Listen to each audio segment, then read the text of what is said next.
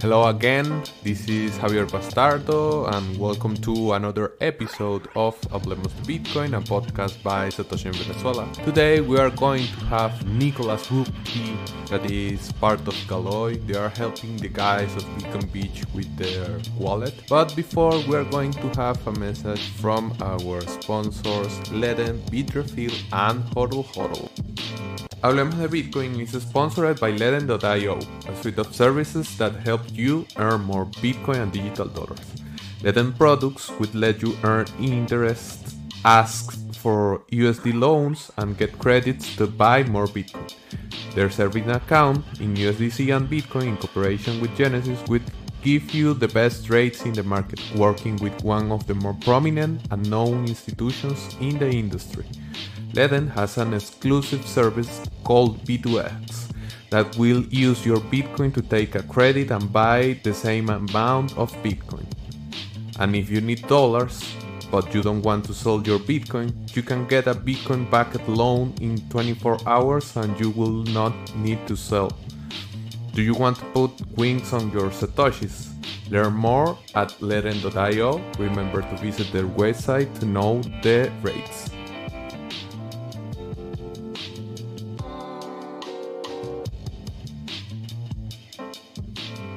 And now we're going to have a message from Hodl Hodl that is a P2P market with no KYC and not custody of your funds. You will be transacting in a private way using multi signatures of Bitcoin protocol. You will also have the option to use their Leden service that works in the same way without KYC, with no custody, and in a user friendly way. Hodl Hodl. And finally, Bitrefill. Bitrefill is the easiest way to live through your Bitcoin. Remember that you will find almost 300 different options to buy gift cards through the platform. So, yes, it is easy to live with Bitcoin thanks to Bitrefill.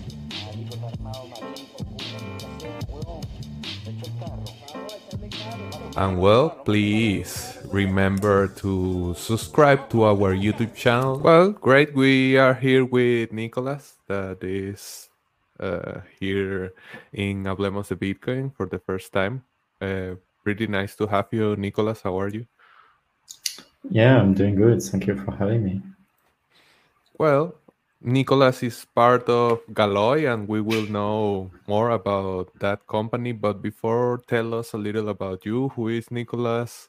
How, how your last name is pronounced? Uh, Burti.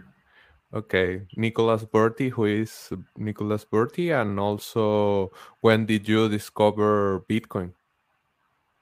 So I, I really went uh, deep into Bitcoin in 2019, but I basically discovered, I would say, crypto in 2017. Um, I I was developing virtual reality software at this time. Um, it was interesting because on, on VR blog we we start seeing articles saying, hey, you know, this is why your price of GPU is increasing. It's because you have miners that buy all the the GPU out there that is available and and and, and so the price and for me like I, I was developing on top of you know GPUs uh, for for my VR company and it, it made no sense that we have higher GPU price. So I was like, what, what is a miner anyway? And so I, I look into Ethereum at this time and uh, work in the, you know, in the, I would say, EVM space for about a year. Um, but then I learned about the economic side of things. Um, and this is when I understood that, you know, like Bitcoin is really the thing that I should be focusing on. And so I, I left my, my current company and I started Galoy in 2019 with the idea that you know I, I want to work full time in Bitcoin. I want to find something. I, I, want to provide some value to the Bitcoin space. Um, so this is how you know the, the whole journey uh, started on my side for Bitcoin. Okay, and uh, what was the thing that made you like think that Bitcoin could be uh, a thing that worth to working? Because you know that many of the thought that people used to tell about bitcoin is because they don't find bitcoin worthy to buy anything any instance. So as you are working in bitcoin related projects i want to know why was the thing that convinced you to work with this kind of technology i mean wh- why bitcoin is because I think money is broken today, and I think Bitcoin is our you know unique chance to make to have some money again. And I think the world will be in a better place if we get some money, right? If we separate money from government, um, we'll have probably better government, right? More accountable government. So this is why, like, I believe into into Bitcoin. Uh, no, but the technology part, you know, I on my side, I really work on Lightning. So I really work on the on the payment part of Bitcoin. Right? Like if you think about money, what is money? Money is like a store value, a medium of exchange, and a unit of account. And I think the store value, there are, uh, you know, it's it's still not the convention that Bitcoin is store value, but there is like hundreds of millions of people that believe that yes, you know, Bitcoin might be gold 2.0, right? It might be a good store value.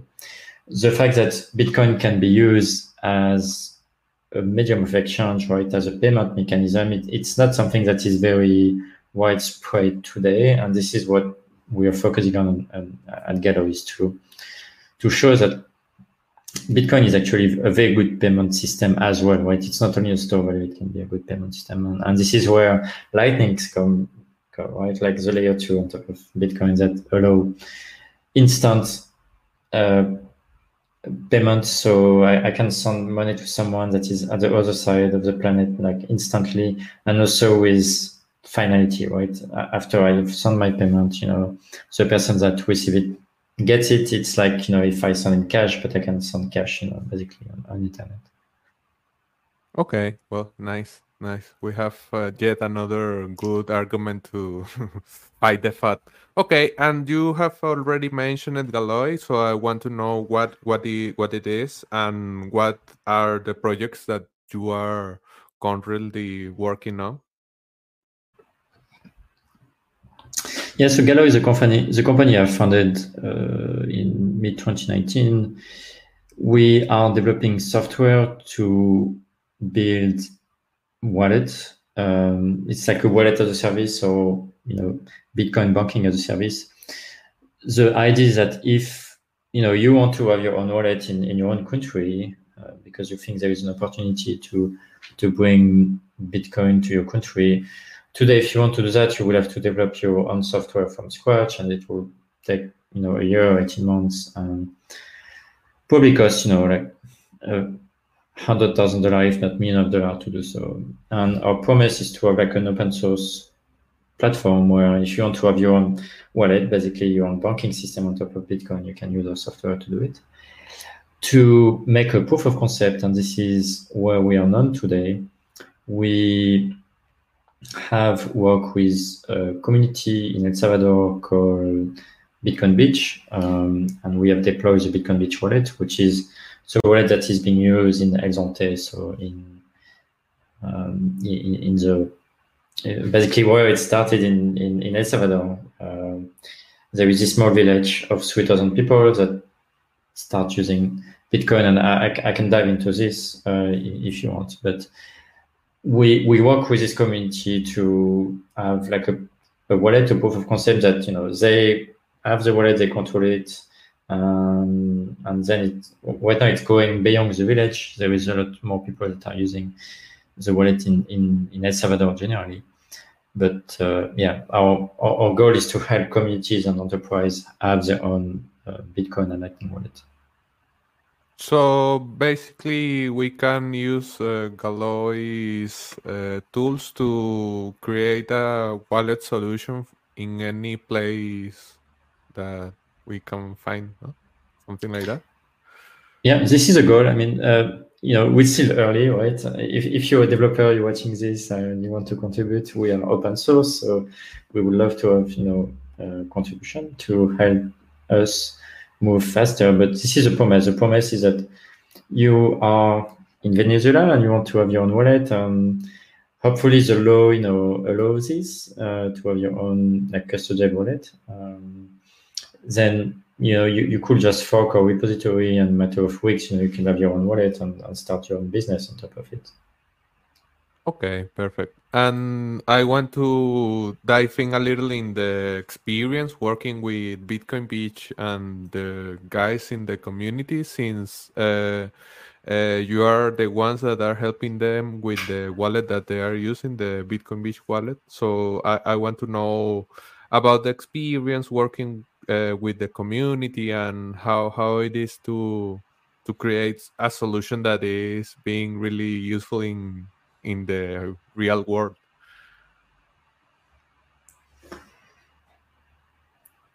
So it's quite interesting to so I you know start working on the wallet before I, I was there for a couple of months and then I have traveled in in El Zonte in you know year like in 2020 end of 2020 uh, some of the interesting insights is that you, you, you learn a lot by, I mean, we, we learn every day by making this work, basically. There's a lot of assumptions that I had, you know, that were not true. Uh, uh, an example is that, you know, even though a lot of people use Lightning there, they still are thinking in, in dollar, uh, which is the case of, you know, most people, right? We still think uh, as a unit of account, if I come back to the definition of money, you know, Bitcoin is not being adopted as a unit of account. So the price, if you want to buy, I don't know, some pupusas, which is local food there, you will buy it for one dollar. You will not buy it for you know fifteen hundred sats. And and for instance, you know, very early in the application, the, the wallet like there was only sats, and so uh, for, for me, you know, sats make sense, and you know, sats is units of you know of account for the internet, and but you know after seeing people using the wallet now it was obvious that no we, we need to have like dollar for everything. Uh, and dollar go from the transaction fees and um, even if when i look back in my in my history of transaction you know i care maybe less about how much sats i sent you know for the transaction i sent a month ago but i care how much dollar i sent. So we need also to store the historical price um, so it's it's one of some one of the funny things that I discovered by being there. Another one is that internet is when I was developing the wallet, like based in the US, you know, internet is very work very well in the US. Uh, there is no deconnection or network error or stuff like that. When I was there in in in El Zonte, I discovered that no internet connection is not as good. Um, and there was like a lot of network calls that we were making that were failing, right? And so we had to implement in the wallet something that is um, automatic retry of a network call, right? If a network call, maybe we try to fetch the balance or um, we try the list of transaction. And if it's failed, you know, we should automatically retry. So there, there is thing like that that, you know, was not pretty much necessary as we were as I was trying it in the US. But when I was there, uh, and I spent three months uh, in in El Salvador, uh, when I was using it, you know, I see a lot of issue. Um, and to really understand the issue, you have to be living there for an extended period of time. Okay, okay, okay. it, it is interesting since uh, one tend to know more the um, the user experience, the the adoption, but from the user experience, not but but by the people that are building the tools that we are using. So, uh, in the process of creating this tool, what have you learned so far about how how you can improve? Uh, the tools to help the adoption because it will not uh, trigger the adoption at all, but at least it will help it to be more smooth. So I want to know what have you learned so far about this this process of Bitcoinization? I don't know, adoption, fiat uh, died. I don't know. yeah. So what I can what I see is that so in El Salvador, 70% of the population don't have access to bank account, which is very high, right? It's like only three people out, out of 10 have a bank account. When, you think about it, that's mind blowing. And the reason being the El Salvador is using the dollar, the US dollar. And there is benefits to that. One benefit is that the inflation is is reasonable, I would say. I mean, we know that it's getting higher currently, but you know, it's probably better than Venezuela, for instance. Um, and and so using the US dollar have benefits, but have also downside. One downside is that all the US banks are subject to the regulatory framework of the US. And you know, all the AML and KYC policies that actually cost a lot of money, the El Salvador banks need to have all these procedures. The result of that, the you know, side effect of those policies, that it is not beneficial for uh, El Salvador bank to onboard people that are not wealthy because they need to do all this documentation that costs money. And so, you know, if you don't have enough money or enough income, like as a El Salvador bank, I, I you know, I, am not interesting to onboard you because, like, overall, you know, I will spend more money that I will earn. Um, and this is a problem with, you know, fiat and all the regulatory burden that we have. Uh, and the benefit of Bitcoin is that, you know, Bitcoin there is no necessary permission needed to use Bitcoin. Like Bitcoin is doesn't belong to anyone, and um, and this is why we were able to to launch, you know, the wallet in in El Salvador. When we launched at the time, there was no regulatory, you know, framework for anything crypto, and so we could launch it and just see how it goes. And it, it actually, you know, went very well. Um, which is a benefit of, of Bitcoin is that it doesn't care who, who you are, right? As long as you have a, phone and you, you can onboard to the network, basically. Yes, Bitcoin is open for anybody, and and uh, uh, talking about the framework that is already about to uh, um, get started. That is the Bitcoin law. I, I, want to ask you your thoughts on this. Uh, since you are working with uh, projects that are already on the Salvadorian ground and you have this experience with this market, do you think that we are about to see, uh, I don't know, like the Bitcoinization of the economy of El Salvador, or it will be a slow process? I don't know. Tell us, tell us your thoughts about it. Uh, there's a lot of things to say about the law. Um, the first thing is I don't think imposing Bitcoin on people is necessarily a good thing. I, I think it's better if they discover it about themselves. Um, and, and, we have seen some politicization about Bitcoin when it has become law. You know, pr- prior to Lale Bitcoin, people were looking at Bitcoin for what it was. You know, they had a, a very neutral opinion about it. Um, maybe they liked it, maybe they didn't like it. But now it's a little bit like if I'm, you know, on the opponent party of the president, like I don't like Bitcoin because Bitcoin is the money of the president. and you know, does it make sense? Um, I'm not sure because Bitcoin is made to be apolitical, right? But, but now it's it's become a, a very political uh, uh, discussion point in, in El Salvador.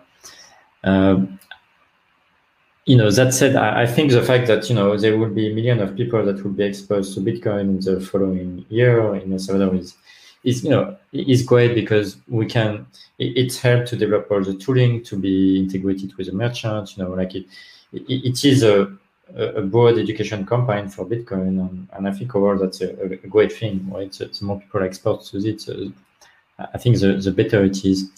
It's still unclear whether, you know, Bitcoin will really be it will be mandatory to accept Bitcoin. Um, so if you look at the law, the law said you know you are if you are an economic agent, you're supposed to uh, be able to receive Bitcoin, unless if you have some technical limitation. If you don't have a phone, for instance, you know you maybe you, you cannot just receive and send Bitcoin. But there is also the fact that the president, you know, of Bukele, the president of El Salvador, sent a few tweets like last week and say, you know, Bitcoin will not be mandatory. So, you know, it, it's unclear yet, you know, to what extent like uh, people and company will have to use Bitcoin or not in, in the in the upcoming in the coming weeks and months and years.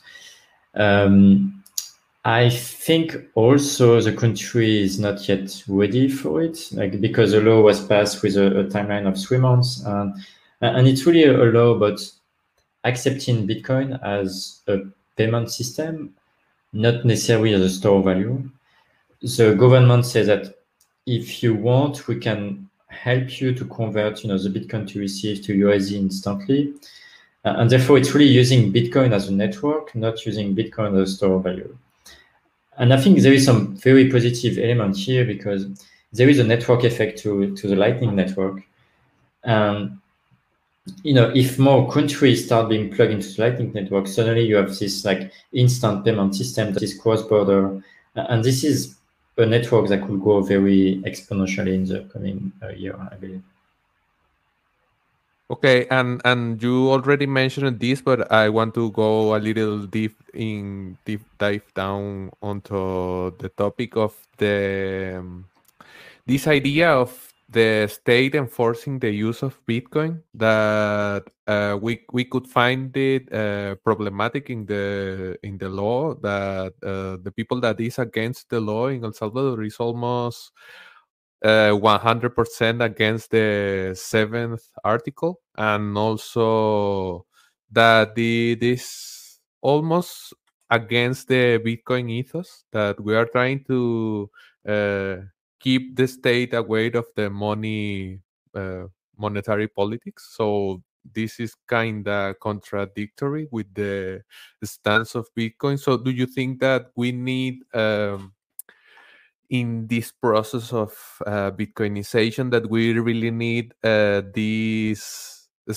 state backed adoption, or this is only one path, or I don't know. What are your thoughts on the state enforcement enforcement of Bitcoin? Okay, we are almost there with the answer of Nicolas, but before we are going to have a new message from Bybit that is another sponsor of Hablemos de Bitcoin. Hablemos de Bitcoin is also sponsored by Bybit. Bybit is a cryptocurrency exchange that provides trading and mining services as well as an API support for private and professional clients around the world. Launched in March 2018, Bybit is one of the fastest growing cryptocurrency exchange with over 2.5 million registered users. Bybit is committed to create a fair, transparent, and efficient exchange environment and offers 24-7 multi-language customer support to provide assistance in a very fast way.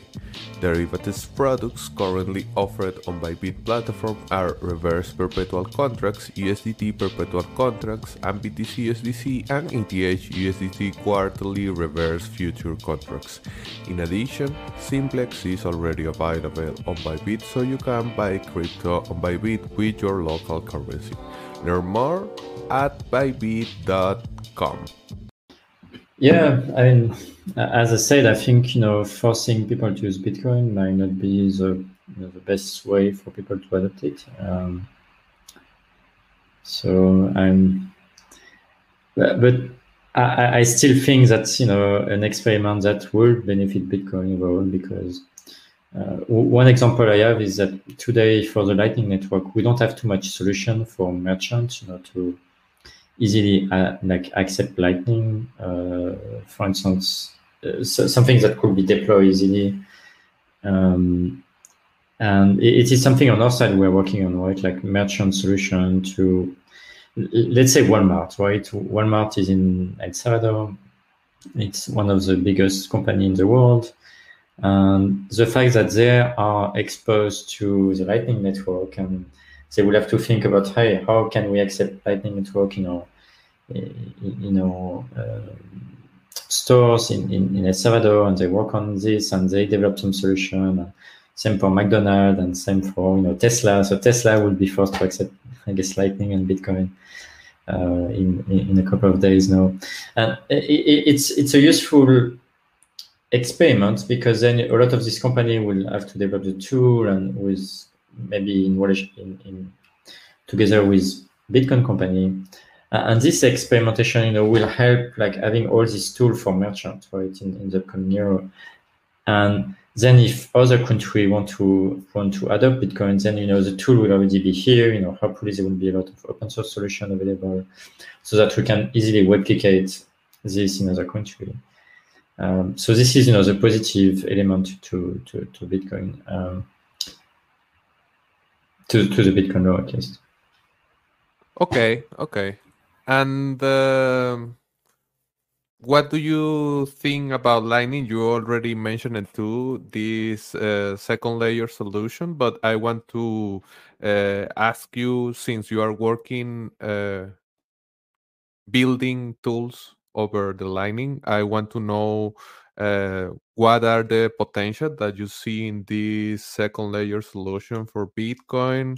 What are your thoughts on the actual state of, of Lightning Network if if it is fulfilling the expectations that people have in Lightning, or do you think that I, I don't know I don't know tell, tell us what do you think about Lightning?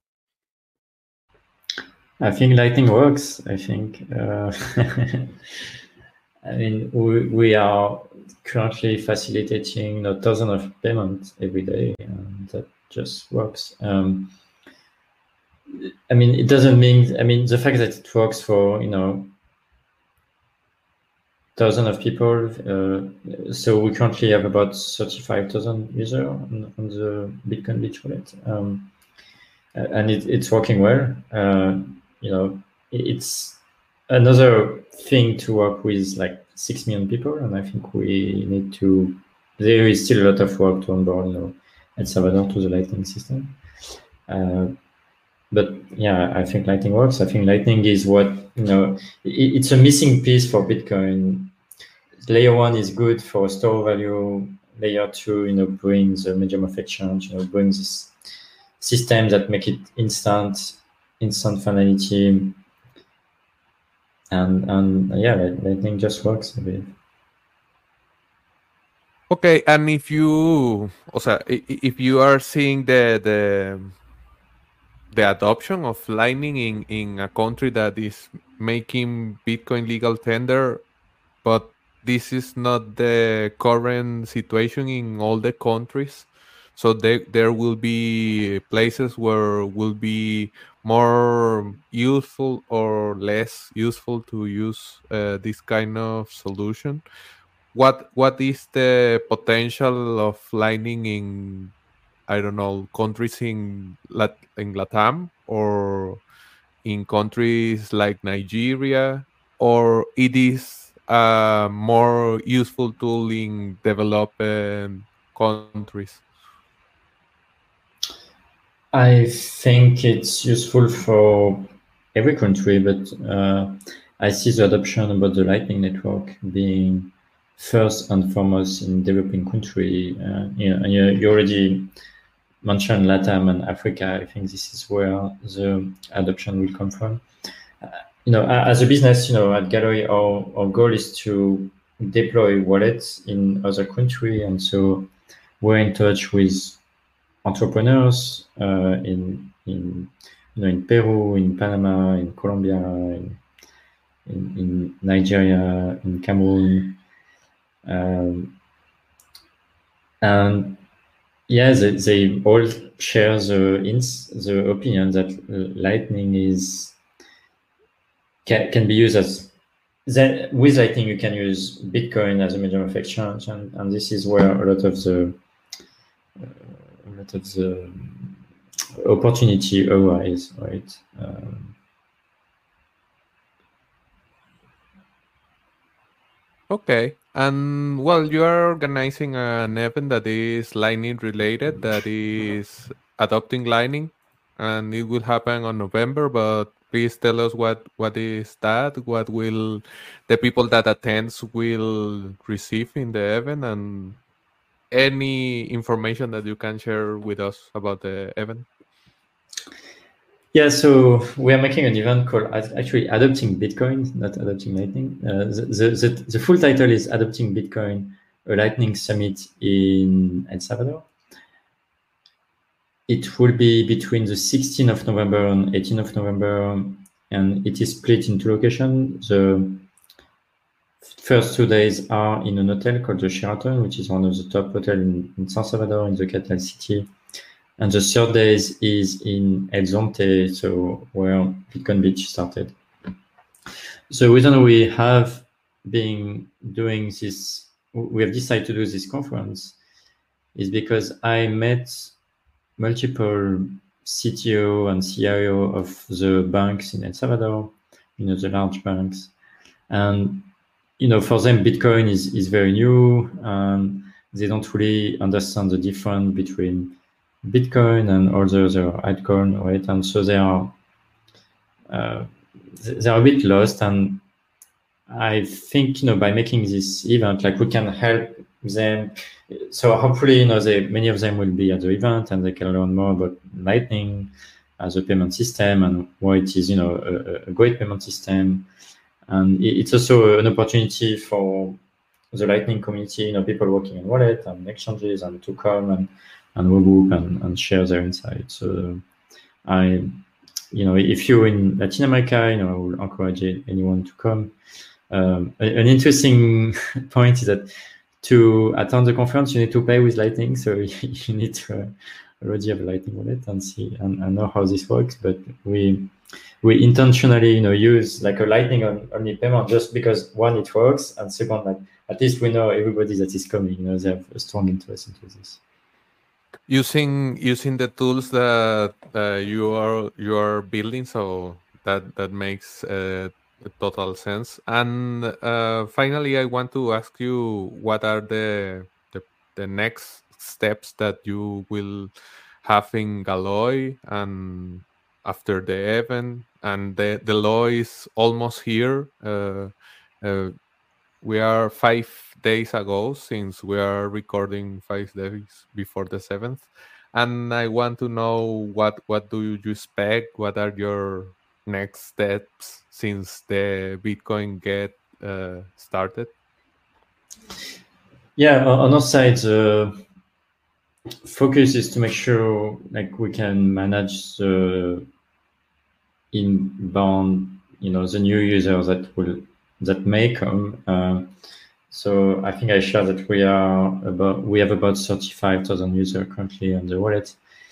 Uh, you know, we don't know how many there will be in three months, so we spend a lot of time to making sure you know our wallet can scale uh, to like if we have a million user in, in three or six months, you know, we can have the capacity to onboard all those users. Uh, this is really our, our main focus. We have other features that we are adding to, to the Bitcoin Beach wallet. Um, currently, you can only receive US, uh, you can receive BTC to the wallet, but we want to have USD, so you can receive both BTC and USD through Lightning. So the way the USD will work is like we, you know, you receive Sats, but is it will be instantly converted to to to USD after receipt. Um, and we also are working on a business account. So if you're like an enterprise and you want to have like a master account and some sub account, like let's say you're McDonald's and you have, you, have, like five McDonald's in El Salvador and each of them have like five terminals. So you need maybe 25 accounts. And so we're working on, on business account that can manage those use cases.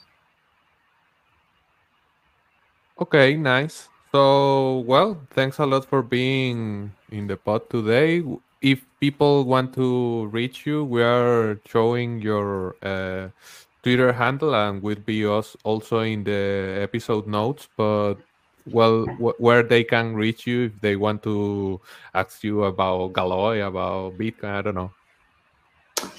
Yeah, uh, easy Nicolas Burtey, so first name, last name on Twitter is the best way to reach out to me. Okay, perfect. Thanks a lot, uh, Nicolas, for your time and doing this episode. We learned a lot about how to build tools for the adoption path of Bitcoin. And well, thanks for being here. Yeah, thank you for having me. Um, yeah, if, if anyone, any listener have question, please feel free to reach out.